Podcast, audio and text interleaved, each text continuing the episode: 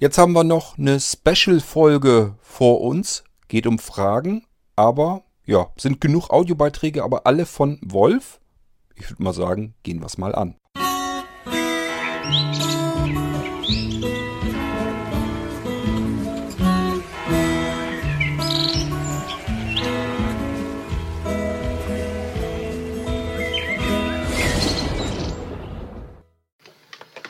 Hallo Kurt, ich bin's nochmal. Ich habe mal eine Frage und zwar bei dem Nano-Rechner habe ich im Datenlaufwerk D das Porti gefunden. Bei Programmen ist mir schon klar, wenn ich das aufmache, da sind portable Programme drin. Zumindest sind da einige Programmsammlungen drin. Wenn ich dann aber in das Porti aufmachen gehe auf System, sag, kommt ein Dialogfeld, wo es heißt, ich habe keine ähm, gültige Lizenz, ich soll das doch mal machen. Was ist denn eigentlich dieses Porti? Weil der Molino steht auch drin. Habe ich dieses Porti mit an Bord oder muss man das nochmal kaufen oder, oder was ist da los? Warum hat man da keine gültige Lizenz? Keine Ahnung, was das überhaupt ist. Vielleicht wäre es ganz lieb, wenn du mal dazu was sagen könntest. Der fragende Wolf. Ja, Wolf, ist das nicht schön praktisch, dass wir diesen Podcast haben? Du kannst ohne zu tippen mich fragen und ich kann ohne zu tippen dir antworten. Herrlich. Auf der anderen Seite, du hast mir das ja per E-Mail schon geschrieben und dann habe ich dir das ja schon erklärt, wie du dir die Porti einfach eben mal schnell aktivieren kannst. Denn natürlich sollen die Portis äh, laufen auf den Blinzeln-Computern, die musst du nicht extra kaufen. Porti ist tatsächlich ein äh, Programm. Ähm, es gibt tatsächlich den Molino Porti. Und da ist nichts anderes drauf als eine Programmsammlung. Es gibt nämlich auch den Molino U3 Porti. Äh, das ist noch aus dem alten U3-System, wo man äh, den Stick einfach durch Reinstecken schon aktiviert, also wo das Porti-System dann aufgerufen wird. Ja, das Porti-System, was ist denn das? Ähm, letzten Endes ist es erstmal nur ein Menüsystem für CD-ROMs, für USB-Sticks. Damit kann man eben portable Programme ähm, ja, Screenreader gerecht äh, sortieren, einsortieren, ähm, katalogisieren und eben auch in einem Menü dann bereitstellen. Schöne ist halt einfach, wenn du jetzt in das Porti-Menü reingehst, findest du ja so allerlei verschiedene Funktionen und Ordner und Programme und so weiter und so fort. Und äh, es funktioniert halt, wie viele Menüs eben so funktionieren. Das heißt, du kannst auch beispielsweise irgendwie eine Buchstabentaste drücken, um sofort in dem Menü zu diesem Buchstaben zu springen. Und dann kannst du einfach äh, nochmal drauf drücken und gehst zum nächsten Buchstaben. Also das kennt man ja im Prinzip von der Bedienung von Windows her. Klappt eben im Porti-Menü auch. Das Porti-Menü ist also ganz praktisch, weil dort Programme drin sind, die man eben über dieses Menüsystem wunderbar schön komfortabel und bequem mal eben starten und ausführen kann. Der Porti kann insgesamt noch mehr, aber äh, das macht dann mehr Sinn, wenn es auf einer CD, DVD oder auf einem USB-Stick zum Einsatz kommt. Macht dann auf dem Blinzeln-Computer nicht so ganz wahnsinnig viel Sinn. Aber dennoch äh, habe ich gesagt, wer einen Blinzeln-Computer hat, der hat eine Menge Geld ausgegeben und dann soll er das Porti-System ruhig kostenlos dazu kriegen und deswegen ist das da überhaupt erst mit drauf. Der Porti kann nämlich auch noch automatisiert äh, verschiedene Dinge mit starten. Wenn man also das Porti-System startet, kann der wiederum einen Screenreader dazu starten oder natürlich auch beliebig weitere Hilfsmittel, auch verschiedene zusammen starten. Man kann ihm also statt, dass er einzelne Programme, kann man auch einfach verschiedene Programme ähm, in eine Liste packen und kann einfach sagen, starte die Liste und dann klappert er die Liste ab und somit kann man verschiedene Programme ähm, dem Porti übergeben und sagen, wenn du gestartet bist, dann starte dieses, starte dieses, starte dieses, starte dieses. Genauso kann er aber auch einfach Verzeichnisse öffnen oder irgendwelche Dateien öffnen. Muss also nicht unbedingt ein Programm sein, was er starten kann, geht eben alles. Und das Schöne am Porti-System ist eigentlich seine Offenheit, denn wenn du mal äh, dir das ganze Ding ein bisschen näher anguckst, da ist eine Autorun-Inf normalerweise noch mit drinne und da hat der Porti sein komplettes Menü mit eingebaut und das kannst du natürlich selber editieren, erweitern, kannst also deine eigenen Programme in das Porti-System einpflegen, indem du einfach sagst, ich hau mal eben ein weiteres Verzeichnis mit einer portablen Software äh, in den Programme-Ordner rein Und äh, dann schaue ich mir das Ganze mal an. Wie ist, funktioniert denn das? Wie sind die Menüeinträge? Es ist immer eine Zeile, kann einen kompletten Menüeintrag mit Informationen zu dem Programm, wie das Programm heißt, mit dem Pfad, was dann gemacht werden soll, auch ob da Parameter mit übergeben werden sollen und so weiter und so fort. Und das ist dann automatisch nur dadurch, dass du einfach so eine Zeile hinzugefügt hast, mit drin im Porti-System als ja, über das Menü vom Porti eben mit auswählbar. Ja, das ist also nichts wahnsinnig Aufregendes und ich sag ja, ähm, hauptsächlich richtig Spaß und Sinn macht das Ding eigentlich mehr auf einer CD, einer DVD oder eben einem USB-Datenträger. Da macht das Ding eigentlich Sinn, dafür ist es gebaut worden. Und das Schöne ist, wie gesagt, am Porti eben auch, man kann es frei editieren, man kann sein Aussehen beeinflussen, äh, man kann äh, selber entscheiden, was man darüber eigentlich machen möchte. Ähm, ist relativ flexibel gehalten und äh, ja, ihr könnt euch das Ding eben selber auch nehmen und euch beliebig anpassen, wie ihr das gerne haben möchtet. Ist, wie gesagt, im Blinzeln-Computer mit drin. Die portablen Programme, die da mit bei sind, sind leider veraltet. Das Ding ist also schon ewig lange nicht mehr aktualisiert worden. Ist aber kein Beinbruch, weil ich habe eben gerade gesagt, letzten Endes äh, kann man das alles darunter komplett einmal austauschen.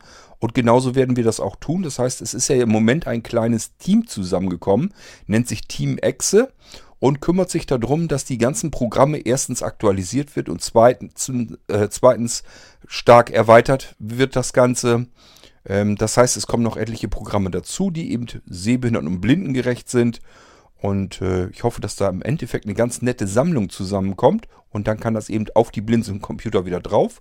Und wer das möchte, kann sich natürlich seinen alten Blinzeln-Computer dann auch schnappen. Deiner ist zwar jetzt noch nicht so alt, aber es gibt ja auch welche, die haben schon seit vielen Jahren ihren Computer und auch die haben solch ein Porti-System drauf. Und auch die werden das einfach so austauschen können. Indem sie einfach etwas herunterladen, ein Paket, und ähm, dort wieder einfügen äh, im Porti-System und dann funktioniert das sofort. Dann haben die also äh, ein komplett neues Porti-System, obwohl sie eigentlich nur ein paar Programmdateien dort eben ausgewechselt haben. Ähm, ja, und so flexibel ist das ganze Teil eben. Ähm, das heißt, mach dir jetzt erstmal gar nicht so viel Gedanken schalte dir das frei. Hast du, glaube ich, jetzt schon gemacht. Ich habe dir in der E-Mail äh, beschrieben, wie es funktioniert. Und dann aktivierst du dir das Ding eben selber wieder. Normalerweise sind die aktiviert. Den werde ich bei dir einfach vermutlich vergessen haben. Ähm, das ist immer so ein bisschen das Problem an der Sache, wenn ich Computersysteme einrichte, ähm, gibt es verschiedene Stellen, wo ich eben zu Fuß noch was machen muss. Und dieses Porti ist eben ein Teil davon, wo ich nur eben schnell zusehen muss, dass das eigentlich aktiviert wird. So, und ich sag mal, vielleicht bei jedem 20. Computersystem vergesse ich das vermutlich mal. Ist aber nicht schlimm, äh, musst du nichts für bezahlen und das Aktivieren, das Freischalten geht ganz leicht auf dem Computersystem. Da reicht es nämlich völlig aus, wenn du einfach, äh, ja, so wie ich es dir gesagt habe, ähm, diesen Code eben weg entfernst und dann eben bestätigst das ganze Ding und dann ist das Teil auch schon äh, aktiviert. So, und dann, wenn du das Ding dann freigeschaltet hast, schaust dir einfach mal an, was im Menü so drin ist am Programm und startest die einfach mal.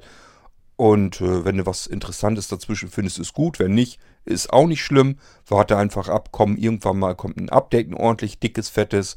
Und dann hast du ganz viele verschiedene Programme wieder in dem Porti-System drin, die du dann eben benutzen kannst.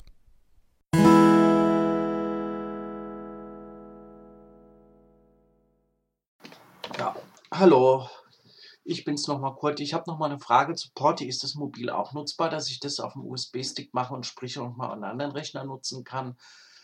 Oder ist das getrimmt, dass das wieder, was heißt wieder, dass das so ist, dass das nur auf Blinzeln-Systemen läuft? Wäre mal ganz lieb, weil Porti hm, hört sich irgendwie nach Hosentasche an oder nach Tasche, ob Tasche, ähm, Porti unbedingt. Da gibt es ja viele ähm, Ausdrücke, ob das sowas wäre. Wäre ganz lieb. Und ich muss dir noch dazu sagen, ja, wenn ich da, weiß jetzt nicht, ob ich es am Anfang gemacht habe oder auch nicht, wenn ich in Programme reingehe, ist klar, Systeme, wie gesagt, ist keine Lizenz da angeblich. Was heißt angeblich? Da geht ein Dialogfältchen auf, wo es das heißt. Und ich weiß halt natürlich nicht, ob es zum Paket dazugehört. Wundert mich halt, ähm, ja, dass ich das irgendwie jetzt erst mal gemerkt habe. Ich habe immer gedacht, boah, was, was soll das denn sein? Und dann sehe ich dann, wenn man dann aufs System kommt, ja, Sie haben keine gültige Lizenz. Punkt, Punkt, Punkt, Punkt. Egal, vielleicht sagst du es mir dann nochmal. Sorry, ich habe jetzt, glaube ich, das in der ersten Nachricht auch schon gesagt, aber wenn ich mich jetzt hier wiederhole, aber irgendwie hat es mit dem Namen heute nicht so geklappt beim Umbenennen. Vielleicht sollte man das nicht direkt mal. Es klappt manchmal in der Anwendung komischerweise bei dem Windows-Sprachrekorder. Ich mache es nächstens, dass ich, wenn ich das dann eh nochmal meistens, also manchmal mache ich es auch nett, aber probeweise höre, sprich dann in der Aufnahmedatei, die ich mir aufs Desktop gelegt habe, da nochmal umbenenne. Okay, bis denn. Tschüss. Yep, das ist ursprünglich, wie ich eben schon meinte, mal der Molino Porti gewesen. Ist er immer noch. Kann man auch einfach als USB-Stick-Variante einfach so kaufen. Braucht man keinen Blinzeln-Computer dafür. Und äh, du kannst tatsächlich wirklich dein Porti-Verzeichnis von deinem Computer nehmen und dir auf einem USB-Stick kopieren. Und kannst, wie gesagt, selber dir auch äh, portable Programme dort selber einpflegen. Schau dir einfach mal die Autorun Inf an und dann siehst du schon, wie die Menüeinträge aufgebaut sind. Die einzelnen Abschnitte werden getrennt durch einen doppelten Doppelpunkt. Und äh, ja, zuerst fängt er eben an mit dem Namen, glaube ich. Ähm, irgendwo zwischendurch ist einmal ein Leerraum, der ist dazu da, wenn man Parameter übergeben will. Irgendwo braucht er dann natürlich auch nochmal äh, den Verzeichnispfad zu, dem, zu der Programmdatei hin, damit er weiß, was soll er da überhaupt starten, wenn man da drauf geht. Und äh, zuletzt war das, glaube ich, oder was davor, spielt ja auch keine Rolle, siehst du dann ja. Ähm, kannst du noch eine Info, eine kurze dir dazu eintragen? Das ist das, was dann im Infobereich des Porti-Systems angezeigt wird, wenn du jeweils einen Menüeintrag da gewählt hast. Ja, und dann hast du dein Porti-System selber erweitert, kannst damit rumfummeln, kannst damit rumbasteln und kannst dir das gerne auf dem USB-Stick packen und damit weiterarbeiten. Das ist kein Problem. Kann eben nur passieren, dass es dir da auch nochmal aktivieren musst. Aber funktioniert, wäre kein Thema und dann hast du äh, Porti als Screenreader, wunderbar bedienbares Menüsystem, mit dem du eben vernünftig arbeiten kannst, auch mit dem du eben Programme starten kannst. Ich sag ja, Editor öffnen, Autorun Inf öffnen, mal anschauen, wie das Ganze aufgebaut ist. Siehst du sofort auf Anhieb, wie es funktioniert und dann kannst du dir das selber ergänzen und basteln. Porti hat sogar intern einen Cataloger, also ein Programm, mit dem man diese Katalogeinträge sogar machen kann, richtig. Den kann man also als Administrator dann selber sogar erstellen. Ist ein bisschen komfortabler, weil man einfach die Programmdatei auswählen kann. Er nimmt von der Programmdatei auch äh, den Dateinamen dann erstmal als Namen, bietet er noch an, den eben abzuändern, sodass das relativ wenig Arbeit macht. Aber ähm, Trotzdem würde ich das nicht unbedingt so benutzen, sondern machst dir einfach die Menüeinträge eben schnell selbst und dann kannst du dir das ergänzen und editieren und verändern nach Lust und Laune, wie du es gerne selber haben möchtest. So, und dann hast du Porti eben portabel, deswegen auch Porti. Hast also schon ganz richtig erkannt, ist wirklich ein Menüsystem, das ich mal einfach so für Wechseldatenträger aller Art gebastelt habe, das blinden bedienbar sein soll. Ähm, auch natürlich für Sehbehinderte. Denn ich wollte auch ein Menüsystem haben, das ich vernünftig bedienen kann, ähm, was man auch gut sehen kann. Ähm, ja, wie kam das ganze Ding, kann ich vielleicht auch noch mal kurz erzählen. Zum einen hatte ich natürlich irgendwas im Sinn, dass du auch mal selber eine CD mal eben basteln kannst, mit dem man verschiedene Menüs machen kann. Ich wollte also Menüsystem auch für meine Projekte haben. Wenn ich irgendwie eine CD habe, wo so verschiedene Programme drin sind, kann man eben alles wunderbar mit dieser Porti-Oberfläche schön machen. Zum Zweiten hatte ich dabei, hauptsächlich aber im Hinterkopf, ähm, vielleicht erinnerst du dich noch, als so XP-Zeiten vor allen Dingen noch war, ich glaube Windows 7, ähm, ja, ging das anfänglich auch, das kam irgendwie später, haben sie es dann noch deaktiviert, ähm, ist diese U3-Geschichte. Es gab ja mal diese USB-Sticks mit U3-Funktion, das heißt, man steckt den U3-Stick einfach in einen USB-Port rein und dann startet da irgendetwas vollautomatisch. So, und die Menüsysteme von diesen U3-Systemen waren grundsätzlich komplett generell absolut Screenreader unfreundlich. Man konnte mit dem scheiß Mistding überhaupt nicht arbeiten mit Screenreader. So, und dafür brauchte ich irgendwas anderes. Das heißt, ich habe mich dann dran gesetzt und habe das Ganze umgestrickt und ein Menüsystem gebaut, was man eben Screenreader konform bedienen kann. Und eben auch sehbehindert mit einem Sehrest, dass ich mit Blendempfindlichkeit und so weiter auch arbeiten kann. Und mir zusätzlich auch Hilfsmittel über den Autostart des Portis noch mit aktivieren kann. Das heißt, als U3-System war das ganze Ding eigentlich natürlich noch spannender, denn es gab nur U3s zu kaufen, die eben nicht blind vernünftig bedienbar war. Und die vom Blinzeln, die U3-Systeme, sind eben wunderbar bedienbar. Und die habe ich eben ausgetauscht. Ich habe also die U3-Sticks eingekauft und habe die umgebaut mit unserem eigenen äh, Menüsystem da drin. Und hatte eben verschiedene Vorteile, nämlich dass dieses Menüsystem gestartet ist. Das konnte ich vernünftig endlich mal bedienen, auch blind. Und zum anderen, dieses Menüsystem konnte dann auch noch, je nachdem, was man so an zusätzlichen Hilfsmitteln noch so braucht, eben auch noch mit aufrufen und starten. Hochpraktische Sache, bis Microsoft irgendwann gesagt hat, U3 ist eigentlich ziemlich gefährlich. Ähm, hat es halt Leute gegeben, die Böses im Schilde hatten und haben diese U3-Sticks eben präpariert, dass da irgendwelche Trojaner und so weiter drauf zum Einsatz kamen und haben die einfach auf Firmenparkplätze geschmissen. Äh, ja, und irgendeine, irgendwelche Mitarbeiter haben die dann morgens gefunden und gedacht, was ist das denn? Äh, ja, und Leute sind nun mal doof, auch in Unternehmen und stecken die da in die Rechner rein und dann U3 startet, wie gesagt, vollautomatisch. Und wenn die Rechner dann auch von Admin-Seite her nicht vernünftig äh, eingestellt waren, dann haben die eben gleich diesen U3-Stick sofort gestartet, eben den Trojaner. Und dann hatte die Firma ein wunderschönes kleines Programmchen im Netzwerk am Schwirren, das dann auf Datensuche gegangen ist. So, und das ist wohl einige Male vorgekommen. Und irgendwann hat Microsoft dann gesagt, okay, das geht so nicht, ähm, das deaktivieren wir jetzt äh, zukünftig in Windows.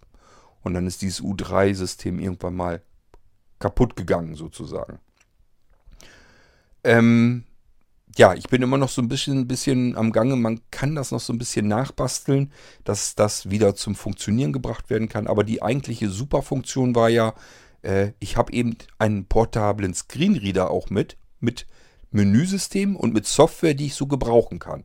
Und das ganze Gebilde als U3-Stick stecke ich einfach nur in irgendeinem beliebigen PC und das kann ich eben blind auch. Ich muss nur den äh, Stick in einen USB-Steckplatz stecken und äh, warten, bis der Screenreader anfängt zu plappern und dann habe ich mein Menüsystem, dann habe ich meine Programme, mein E-Mail-Client, alles hängt da mit drinne und kann da sofort mitarbeiten. Habe eine komplette Arbeitsumgebung, die automatisch mit dem Screenreader loslegt ohne dass ich irgendeinen Handschlag dafür tun muss. Und somit konnte ich an jedem Computer blindlings dann eben arbeiten. Und das war eben die Besonderheit dieses Porti-Systems. Und irgendwann habe ich gesagt, okay, ähm, das Ding hast du als Molino Porti, aber wer einen Computer hat, warum soll der das nicht gleich automatisch mit drauf haben? Und deswegen ist das da eben mit drinne.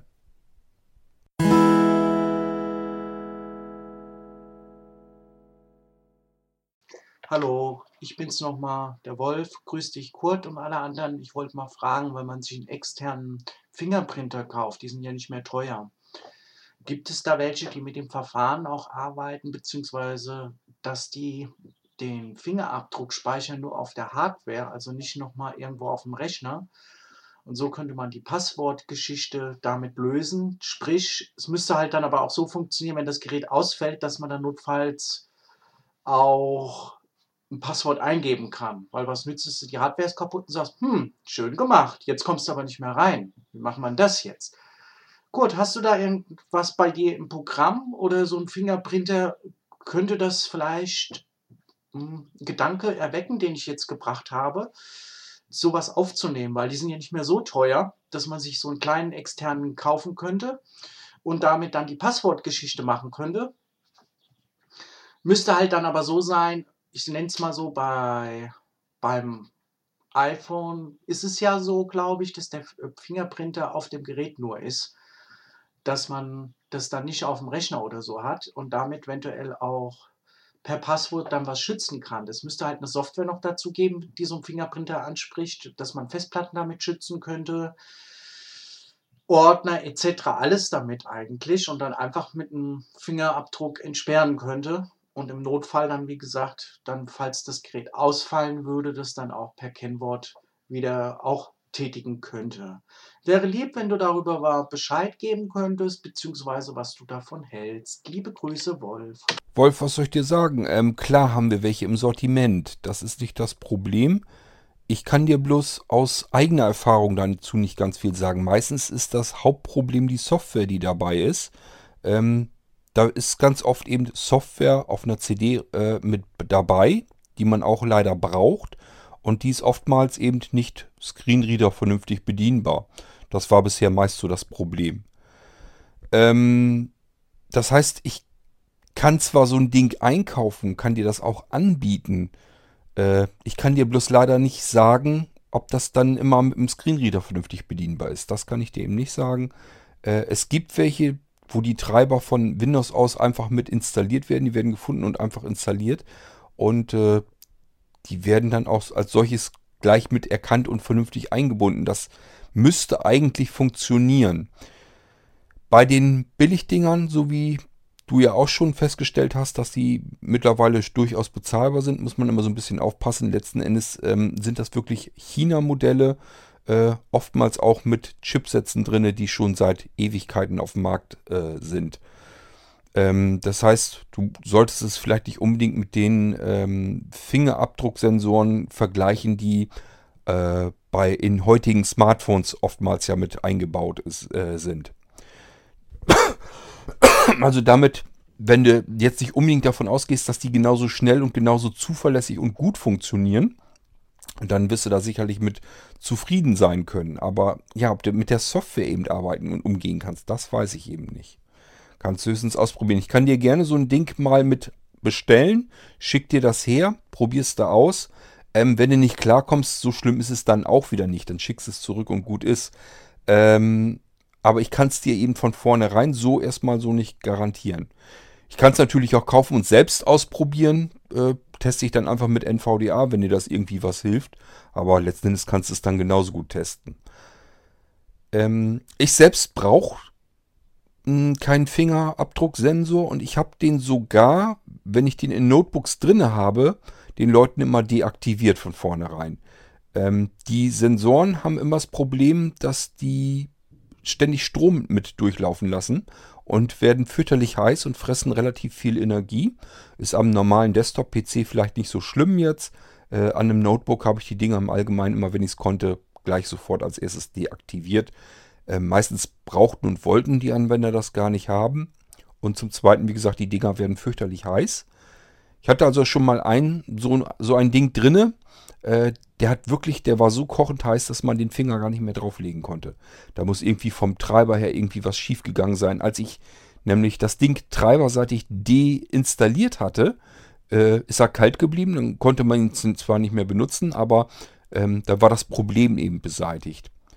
Ist also nicht so ganz einfach mit den Dingern. Ähm, tja, ich weiß halt nicht. Also ich brauche so ein Ding nicht. Ich habe das bei meinem, ähm, na sag schon, bei meinem ThinkPad äh, habe ich das auch. Beziehungsweise ThinkTab nennt sich das Ding ja. Ich habe nur noch ein altes IBM ThinkTab, äh, also so ein Notebook, wo du das Display einmal komplett einmal um 180 Grad drehen und das ganze Ding wieder auf die Tastatur klappen kannst, sodass du dann im Prinzip ein äh, Tablet draus gemacht hast, ein 12 Zoll Tablet gemacht hast äh, uralt. Da haben die Leute noch gar, wussten die noch gar nicht, was ein Tablet ist. Äh, läuft sogar XP noch drauf. Ähm, ist auch wirklich so installiert. Das ist also aus den Zeiten noch, noch weit vor Windows 7 sogar. Ähm, da ist ja auch einer drin und das ist das einzige, wo ich ihn wirklich benutze, wo ich den einmal eingerichtet habe und den noch benutze. Und selbst da riecht es mich eigentlich fast immer eher auf, als dass ich es da wirklich dann gebrauchen konnte, weil man mit dem Finger mal vier, fünf Mal drüber äh, ziehen musste, bevor das Ding dann endlich mal erkannt hat. Also ich weiß nicht, ich halte von den Dingern nicht ganz viel, du merkst das schon. Und äh, selbst benutze ich sie deswegen nicht. Und wenn ich sie selber nicht benutze, habe ich natürlich auch nicht besonders viel Erfahrung damit. Mehr als einkaufen und das, den ganzen Krempel einmal eben just ausprobieren, können wir jetzt also nicht machen. Wenn ich dir dabei helfen kann, musst du bloß sagen, dann bestelle ich dir mal so ein Ding mit und dann testen wir das Ding einfach mal aus. Ist ja nicht so schlimm. Was ich vorhabe, das ist auch schon in der Mache, ähm, ist ein USB-Stick mit einem Fingerprint-Reader äh, drinne, ähm, der einfach ja die Daten auf dem Stick mit verschlüsseln soll. Da muss ich aber noch gucken, ob ich damit so richtig zufrieden bin. So ganz glücklich bin ich mit dem Modell noch nicht gewesen. Ich habe noch ein anderes eingekauft. Das will ich aber noch erstmal ausprobieren. Ähm, aber das wäre noch so eine Möglichkeit. Dann könnte man nämlich auch auf einem Stick Daten drauf haben und die zumindest schon mal verschlüsseln. Bringt ja auch schon mal ein bisschen was und äh, das werde ich auf alle ausprobieren. Geht da natürlich als Molino mit rein, aber ich will da noch nichts versprechen. Erstmal abwarten, ob der ganze Krempel überhaupt was taucht. So, was du vorhast, ist noch wieder eine andere Kategorie. Aber wie gesagt, sag Bescheid, bestelle ich so ein Ding und dann gucken wir uns das Ding mal an. Würde ich dann auch erstmal gucken und dann kann ich es dir auch noch herschicken und probierst es aus. Und wenn es vernünftig funktioniert, ja, warum nicht, ne?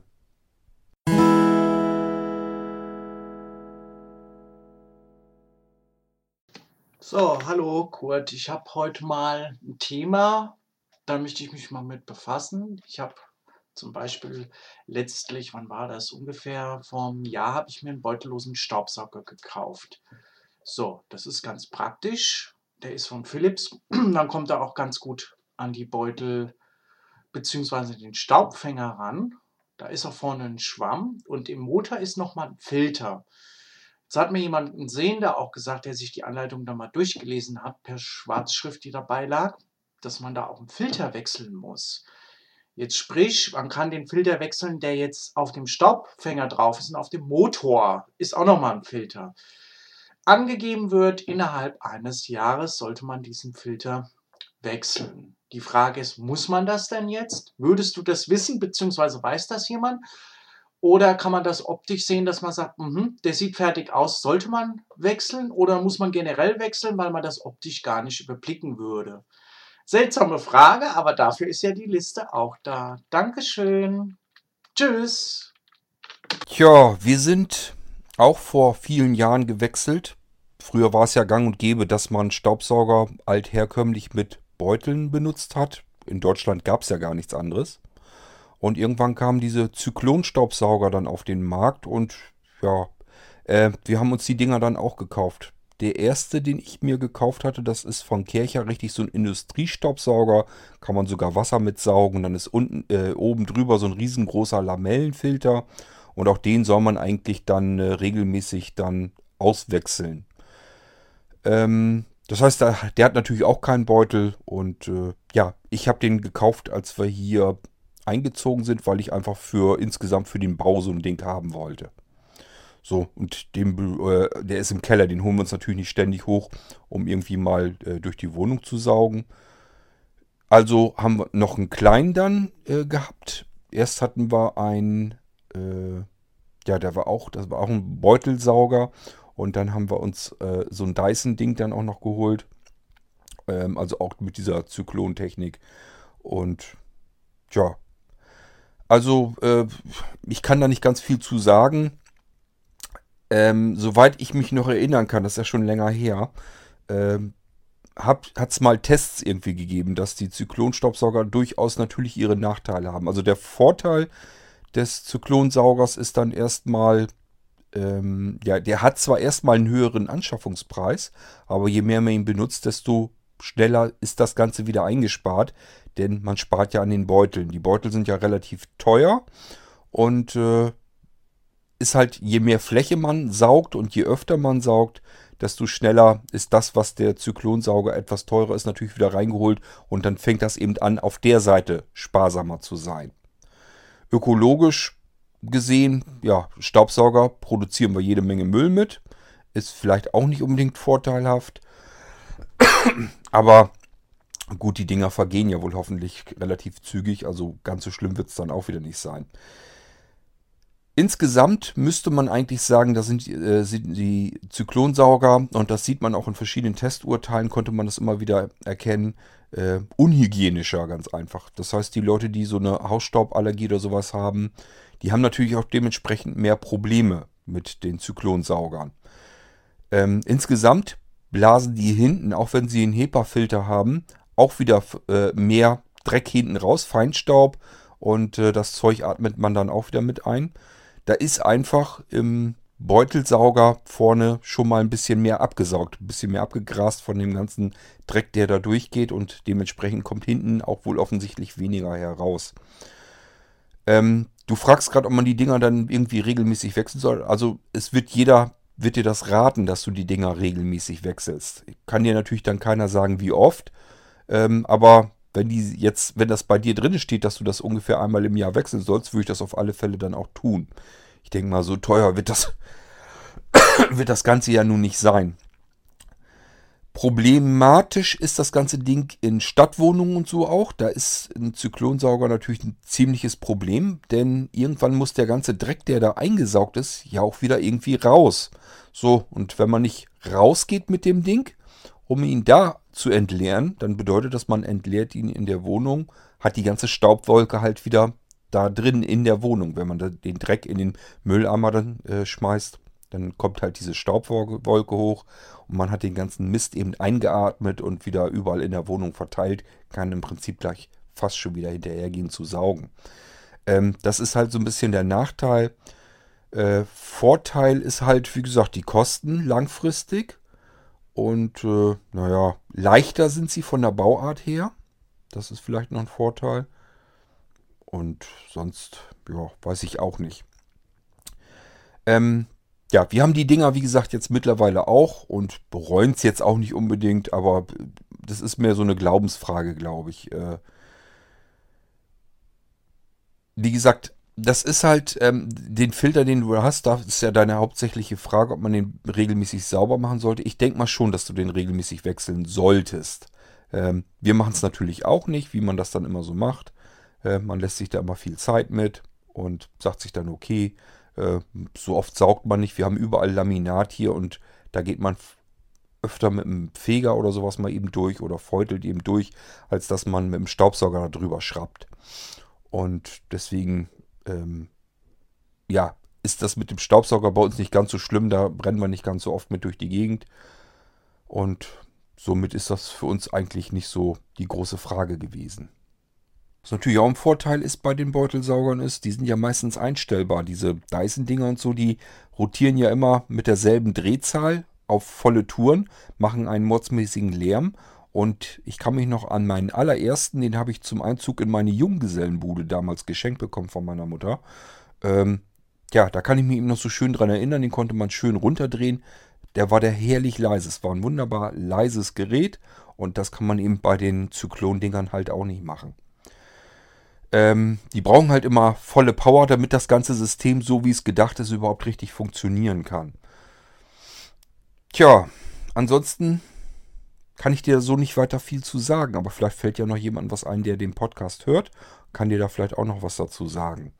Ähm, ich habe jetzt eben nur so mal durch den Kopf gehen lassen, wo ich die Vor- und Nachteile sehe. Ähm, ja, und dass wir eben auch die Dinger ohne Beutel haben und dass man tatsächlich eben äh, die Filter, die da drin sind, natürlich regelmäßig sauber machen sollte. Gerade deswegen wohl auch, weil da eben durchschnittlich wohl mehr Dreck hinten wieder rausfliegt. Und äh, das wird eben von diesen Filtern versucht abzuhalten und dementsprechend muss man die ein bisschen öfter auswechseln. Gut, das ist das, was ich dir dazu sagen kann. Ich, ich sage ja, vielleicht hört ja jemand zu und sagt, ich habe auch noch so ein paar Anmerkungen dazu. Dann packen wir es hier natürlich wieder mit rein in den Podcast, ist ganz klar.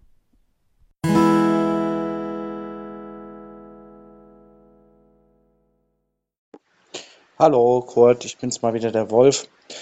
Ich habe letztlich ein ganz seltsames Phänomen gehabt, also beim Windows 10 Rechner. Und zwar, ich wollte einfach einen USB-Stick, den wollte ich mir auf die Festplatte kopieren.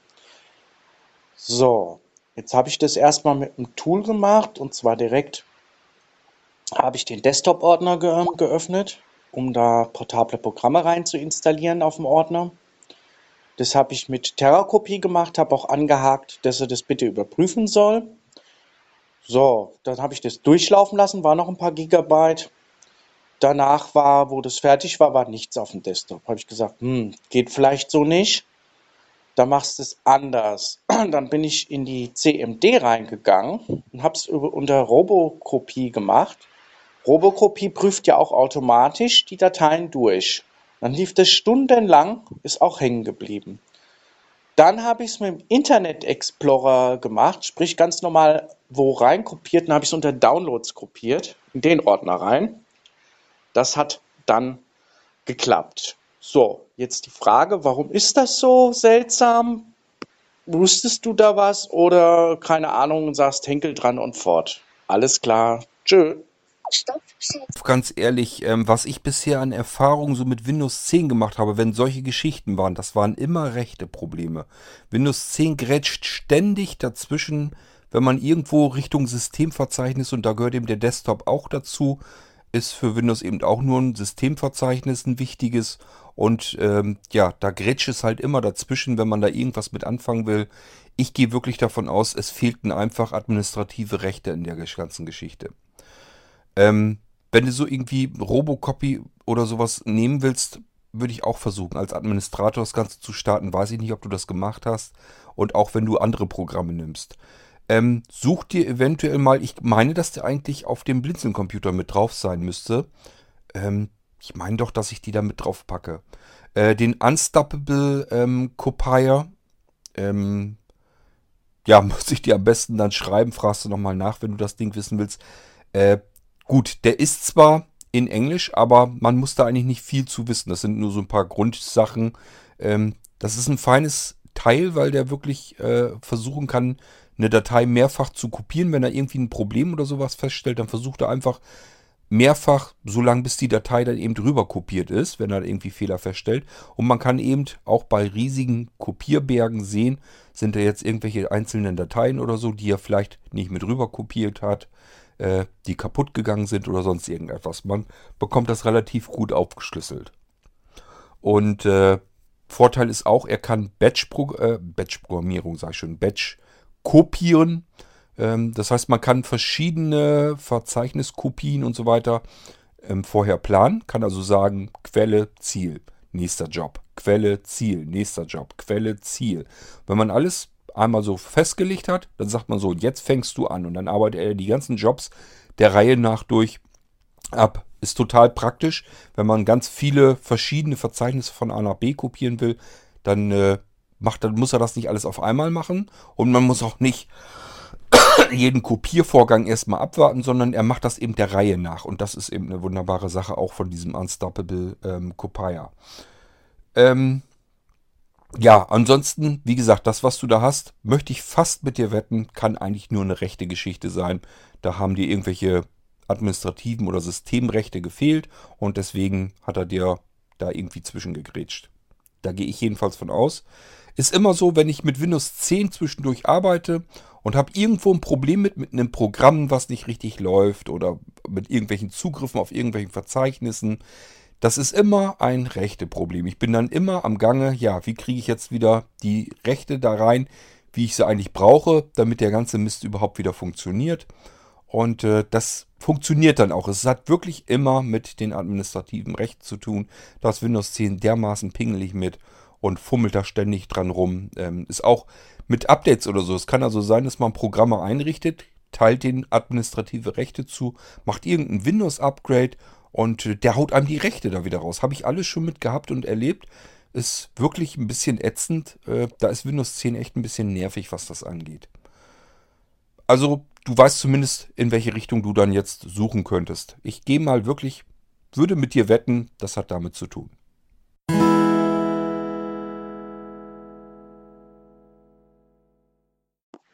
Hallo, Kurt, ich bin's nochmal. Und zwar habe ich über Wi Little Wireless auch mal eine Frage. Ich hatte das in die Starterliste gesetzt. Und zwar ist das ein Teil, was eine WLAN-Adresse bzw. Kennung wirft. Das kann man mit Geräten ansteuern, hat zwar schon eine Sicherheit jetzt als App in sich, über die geht's mir jetzt gar nicht, sondern könnte ich das äh, ähm, SISY, deine Sicherheitsgeschichte per S MicroSD, da per USB dranhängen und könnte so mobil, sprich in der Wohnung beziehungsweise auch unterwegs, das dann ansprechen und von da aus dann die Sicherung machen. Müsste ja logischerweise gehen. Und da hast du mir leider nichts gesagt. Ich habe das in der Starterliste angeschrieben. Da habe ich dann nochmal eine Frage und zwar hast du gesagt, ja, ich könnte das dann so einrichten, also von dir aus. Man kriegt jetzt dieses SISY und dieses Flash, dass man dann mit zwei Schaltern dann die Sicherung beziehungsweise dass er die dann ähm, ausführen soll.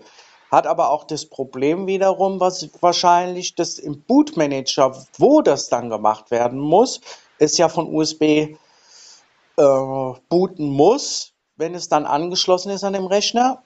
Oder hast du Trick 17 im Auge, das anders zu signieren, diese ähm, SIM-Karte, die da mit so einer Art Bootmanager dann drauf ist, dass du ihm vorgaukelst, dass es ein DVD-Laufwerk wäre, das ganze Gerät. Und er an der Erkennung denkt, das wäre ein DVD-Laufwerk, weil, weil du die Kennung änderst für ein DVD-Laufwerk, die Signatur, und es dann anspricht und daher auch gleich automatisch bootet von jedem Rechner, wenn nicht das Bootmenü geändert wurde. Wo aber das zum Beispiel bei mir sowieso geändert ist, ist natürlich beim Tablet. Der bootet immer von, von USB-Sticks. Der ist so eingestellt. Okay, da hätte ich halt mal die Frage, wie du das umsetzt, ob du das so umsetzt, wie ich jetzt gesagt habe, weil sonst nützt das ja nichts, drückst du zwei Knöpfchen und dann wird die Sicherheit hergestellt, wenn das Bootmenü ähm, nicht darauf bootet. Okay, danke, tschüss.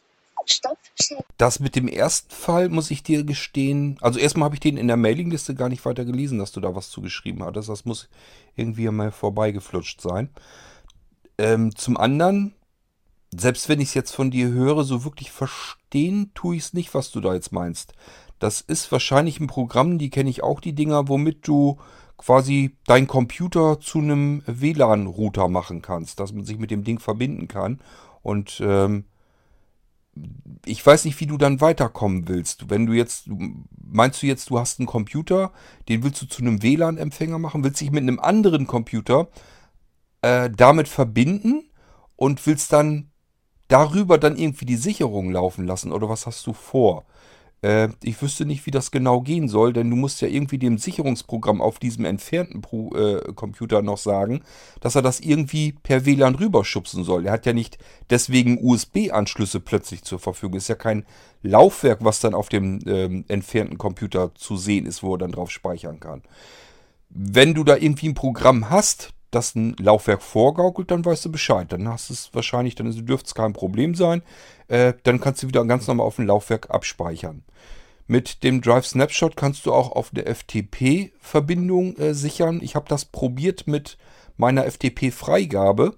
Ähm, da, wo ich es jetzt mal probiert habe, allerdings habe ich mir auch keine Zeit damit äh, gegeben, muss ich auch gleich dazu sagen, hat es nicht funktioniert. Ich habe das ausprobiert und es sah erst so aus, als wenn er loslegen würde und dann hat er aber zum Schluss gesagt, nee, äh, das funktioniert irgendwie nicht. Das hat er nicht richtig, richtig hinbekommen. Ähm, also das ist, äh, ich weiß erstens nicht ganz 100% genau, was du da im Schilde führst und zum Zweiten, ja, kommt es halt ein bisschen drauf an, wie du das da miteinander verbindest. Wenn es ein Laufwerk ist, auf Laufwerke kann man sichern. Das dürfte kein Problem sein. Die andere Geschichte vom Sisi Flash äh, zu booten. Ähm, so, das sagst du, du hast das Ding dann dran. Äh, ja, ist ganz normal.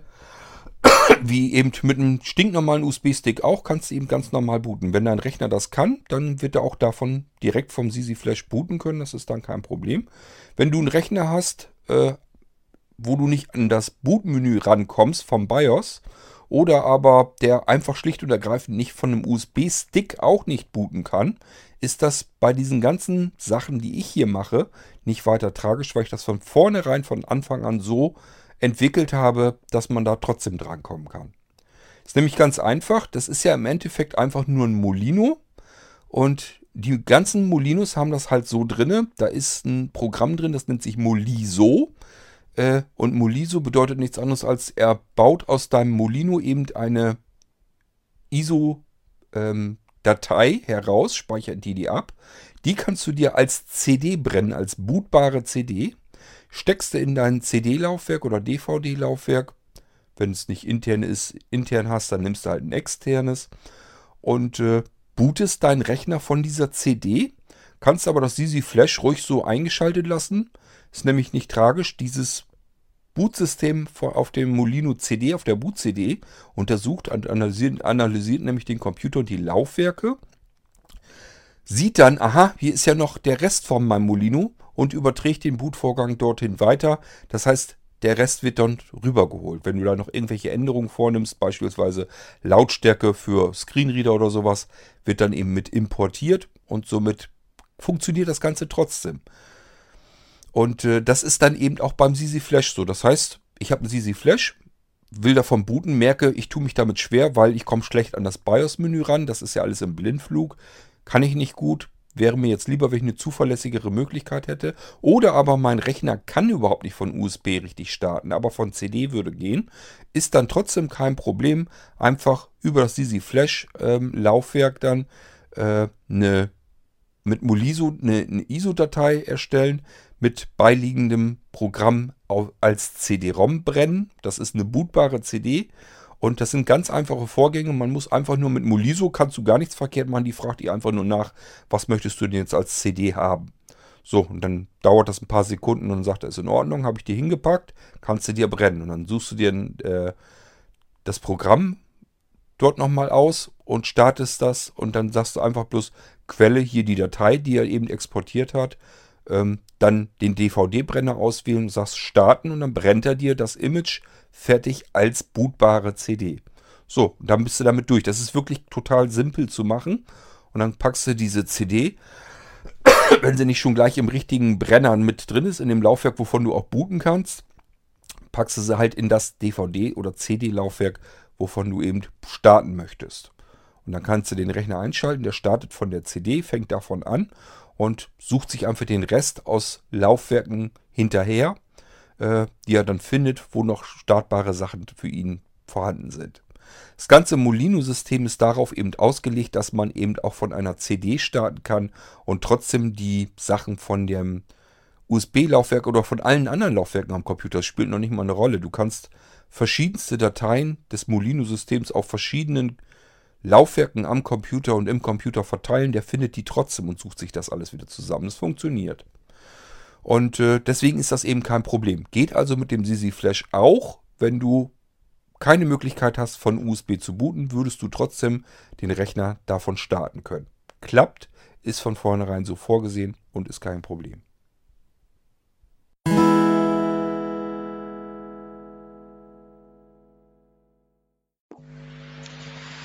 Hallo Kurt, ich komme nochmal auf den Trojaner bzw. das Verschlüsselungsgeschichte und Krypta da zu, der da unterwegs war.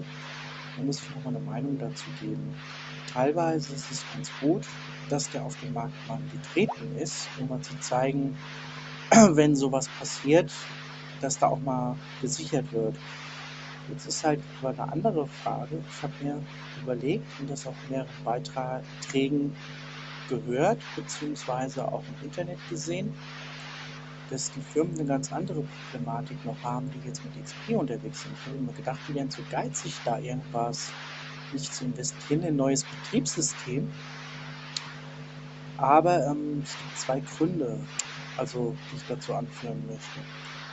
Das erste ist, dass die Hersteller, wo die Hardware von diesem XP dran gebunden ist, jetzt auch die Krankenhäuser, ähm, nicht die Signatur für diese Hardware freigeben. Das heißt, wenn die Signatur freigegeben wird, in Windows nochmal dazu zu kommen, in Windows 10 zum Beispiel, dann ist die so gut wie ähm, gesichert bzw. freigegeben oder wird in gewisse Kontrollmechanismen kommen die rein. Jetzt ist aber die Frage, die zweite, da müssten die Firmen, ich meine, sie zahlen dafür auch, deswegen wird XP ja auch noch supported, jetzt muss ich sagen, für Privatleute nicht, aber Geschäftsleute zahlen da einen Haufen Geld dafür auch, Firmen meine ich jetzt im Unternehmen, dass das noch weiter supported wird, kann aber Microsoft in dem Sinne auch nicht viel machen, wenn die Hersteller von Hardware-Komponenten sich weigern, diese Signatur zu machen. Also sind die Leute auch aufgeschmissen. Aber, da muss ich noch dann dazu sagen, und da liegt ja das Aber, die müssten dann jemanden bezahlen, der das dann im Prinzip richtig programmiert für ein anderes Betriebssystem, das man noch nutzen kann. Gut, dies wollte ich noch mal dazu sagen. Vielleicht erzählst du noch mal was dazu. Danke. Tschüss. Stopp. Naja, eigentlich hatte ich da ja schon genug zu gesagt in den jeweiligen Folgen zu dem äh, Krypto-Trojaner. Ähm, ja, wie ich schon meinte, in den Firmen ist es halt ein bisschen was anderes. Da sieht man einen Computer nicht als Computer, sondern das ist eben eine, ein Steuerungscomputer, der ein meistens nur das Beiwerk ist von dem gesamten System. Und das ganze Ding ist eben aufeinander abgestimmt und da kann man nicht einfach irgendwelche Software drauf ändern. dann äh, erlischt in, im Zweifelsfall sogar die komplette ähm, Garantieleistung des Herstellers, weil der einfach sagt, das System, so wie wir das hier hingestellt haben, so ist es zertifiziert, so geben wir dir die Garantie drauf. Das ist von uns getestet, so funktioniert das System. Wenn du Änderungen vornimmst, gehören eben die ganzen Updates und so weiter auch noch dazu, ähm, können wir dir das nicht mehr garantieren, weil das ist außerhalb unserer Reichweite. Wir wissen nicht, was Microsoft da macht mit den Updates. Und wenn du die da einfach draufknallst, können wir nicht, dir nicht äh, garantieren und gewährleisten, dass dein System anschließend immer noch fehlerfrei funktioniert.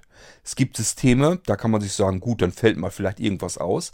Aber ich führte ja schon als Beispiel an, ja, so eine Herz-Lungen-Maschine zum Beispiel. Wenn die vom Computer angesteuert wird und auf dem wird ein Update gemacht und das Update sorgt dafür, damit diese, dass diese ganze Geschichte nicht mehr richtig funktionieren kann. Ja, schönen Dank, wenn du da als Patient dann da dran bist und dein Leben von dem Ding abhängig ist. Kann natürlich auch irgendwas anderes sein. Das ist jetzt nur ein Beispiel.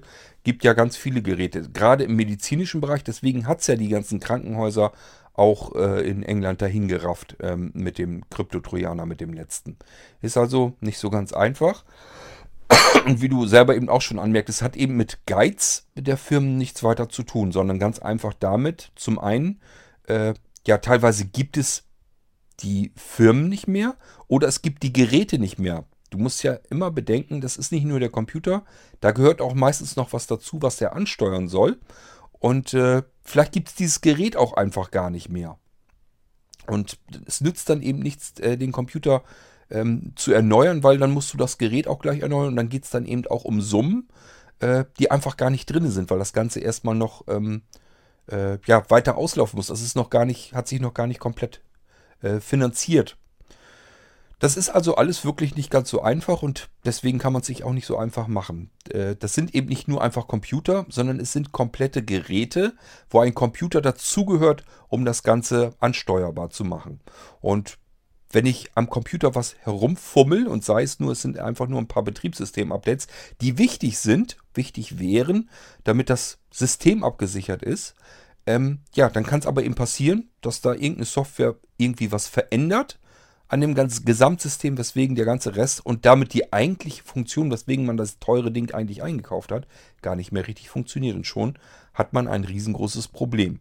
So, und der Hersteller sagt sich, wir haben dir extra das Ding zertifiziert so dorthin gestellt und haben gesagt, so wie wir es dir in der Hand geben, so funktioniert das Gerät. Wenn du jetzt irgendwas darauf änderst, haben wir keinen Einfluss drauf. Wir wissen nicht, was Microsoft macht mit den Updates und wir wissen nicht, ob da eventuell irgendwelche Treiber plötzlich knallen und nicht mehr funktionieren und dann dein ganzes Gerät einfach gar nicht mehr ansteuerbar ist. Dann kommt noch dazu, dass die Firmen äh, Entwickler haben und die Entwickler ähm, naja, irgendwann halt auch nicht mehr da sind. Ich kenne das noch von der Zeit, wo ich im Rechenzentrum gearbeitet habe. Da war das gerade so äh, im Geschehen. Es gab halt früher nur Großrechner, da haben die ganzen Buchstellen und so weiter mitgearbeitet. Und diese Großrechner, die Kunden sind halt langsam aber sicher auch weggestorben und äh, weniger geworden. Und die sind immer mehr auf normale, stinknormale Standard-PCs raufgegangen. Und dann wurden die Großrechner halt irgendwann überflüssig. Und dann brauchte man sie trotzdem wieder, hat aber gar keine Entwickler mehr gehabt, die sich mit den Großrechnern noch ausgekannt haben. Dann musste man die quasi äh, aus, ihrer, aus ihrem Rentendasein noch wieder herholen, damit man, damit die irgendwas noch verändern können, irgendwas anpassen können, damit das Ding wieder weiter laufen kann. Ist wirklich alles nicht so einfach. Man hat es eben mit Menschen zu tun, die äh, vielleicht ihr Leben dort reingegossen haben und dann irgendwann nicht mehr verfügbar sind. Genauso wie es eben Hardware gibt, die plötzlich vielleicht einfach gar nicht mehr verfügbar ist. Und eben die Software auch noch dazu.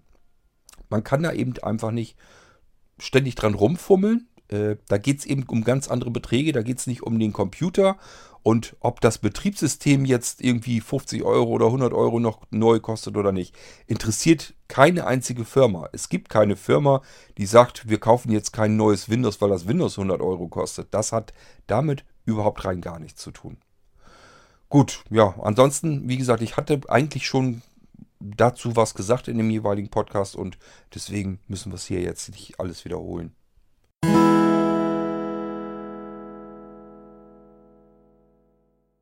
So Leute, das war unser Wolf-Special. Ähm, ja, ich hatte heute zwar jede Menge Audiobeiträge, aber wie ihr gemerkt habt, sind alle von Wolf. Soll uns nicht weiter stören, äh, worüber man spricht und mit wem. Ist, denke ich mal, ganz egal. Hauptsache, ihr hattet vielleicht auch so ein paar Sachen dazwischen, wo ihr gesagt habt, ja, hätte ich vielleicht auch mal gerne gefragt. Ist ganz praktisch.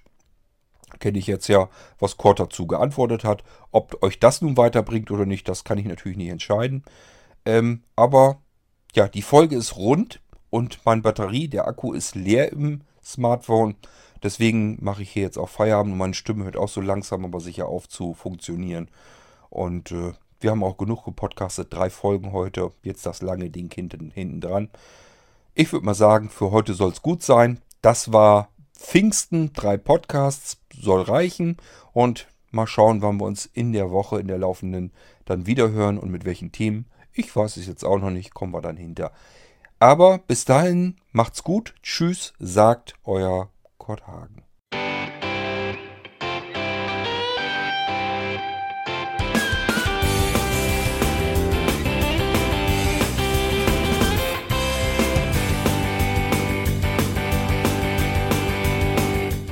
Das war Irgendwasser von Blinzeln. Wenn du uns kontaktieren möchtest, dann kannst du das gerne tun per E-Mail an podcast.blinzeln.org oder über unser Kontaktformular www.blinzeln.org. Blinzeln schreibt man in unserem Fall immer mit einem D in der Mitte. Wenn du möchtest, kannst du uns sehr gerne auch einen Audiobeitrag auf unseren Podcast Anrufbeantworter sprechen. Der hat in Deutschland die Telefonnummer 05165 439 461. Und wenn du uns aus dem Ausland anrufen möchtest, dann ersetze einfach die erste 0 gegen die 0049 für Deutschland. Wir bedanken uns für dein Interesse und freuen uns schon darauf, wenn du auch beim nächsten Mal wieder mit dabei bist.